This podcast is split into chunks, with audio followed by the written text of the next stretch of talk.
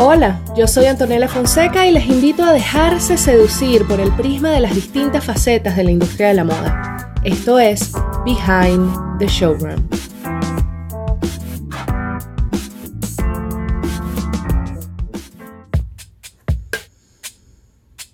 Empezamos este cuarto episodio recordando que la moda también nos cuenta la historia.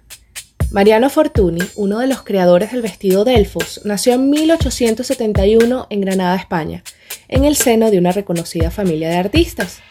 Fortuny fue reconocido por sus múltiples talentos, como la pintura, la fotografía, la escultura, la arquitectura, el grabado, la iluminación teatral del escenario y la invención.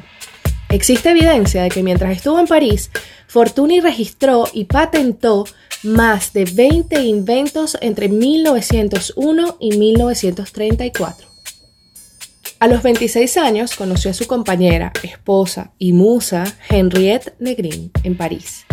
Esta artista textil y diseñadora de moda trabajaría de la mano con Fortuny en distintas creaciones para el área de tejidos. Negrin estaba enfocada en investigar los pigmentos para el teñido de telas y ella misma aplicaba los tintes a las plantillas de madera para imprimir los textiles. Fortuny se estableció en Italia, específicamente en Venecia, donde abrió un taller de fabricación de tejidos y una fábrica comercial de impresión de seda. Su técnica y maestría hicieron que los vestidos de la casa Fortuny fueran especialmente populares entre las mujeres de vanguardia de los años 20 y 30, que buscaban tanto libertad de movimiento como un toque de exotismo en su guardarropa. El Delfos, el vestido característico de Fortuny, es una columna de tela plisada finamente, con una forma similar a la del quitón griego. En su proceso de creación, el vestido pasa por baños de tinte repetidos que le dan al color un toque de incandescencia, y los pliegues se recogen a mano y se calientan. Además, pequeños avalorios de vidrio veneciano, unidos a los lados del traje, añaden peso a la seda y realzan la silueta. Es muy importante destacar que el proceso de plisado que usó fue hecho a mano y nadie ha podido recrearlo de igual manera. Fortuny empezó a emplear sus tintes propios para imprimir en terciopelos y sedas, tiñéndolos con una prensa inventada por su esposa y registrada por él, que usaba bloques de madera con el patrón que se deseaba. Por todos estos procesos, sus vestidos son reconocidos como obras de arte en la actualidad y muchos sobreviven, aún plegados, en museos y colecciones personales. Hacia finales de la década de 1930, Mariano Fortuny se retiró a su casa en el distrito de San Veneto, en Venecia, donde una vez más comenzó a pintar y a compilar un registro de su variada carrera.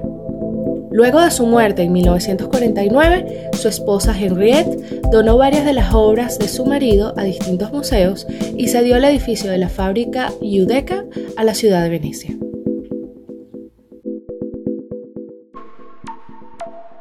Ahora hablemos de industria. Según la compañía Core Research, se espera que la moda adaptativa, esta ropa diseñada para personas con discapacidades físicas, se convierta en un mercado de casi 350 mil millones de dólares para el año 2023. Y es que el valor de este mercado empieza a atraer la mirada de grandes competidores que no han dudado en empezar a ofrecer una moda más inclusiva a sus clientes actuales y potenciales. Por ello, actualmente compañías como Target, Kohl's, Zappos y Tommy Hilfiger están incluyendo más prendas de moda adaptativa en sus tiendas.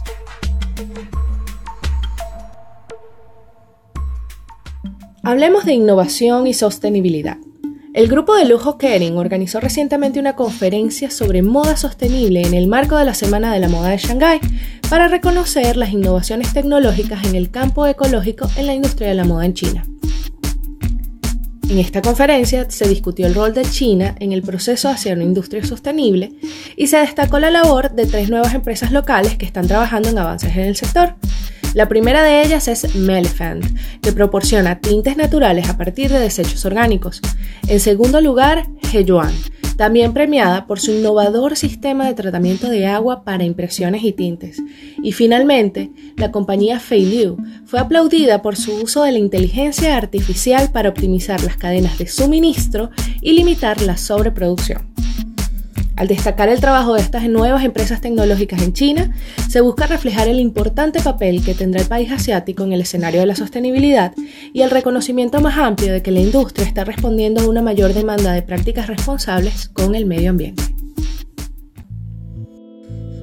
Hemos llegado al final de nuestro cuarto episodio de Behind the Showroom.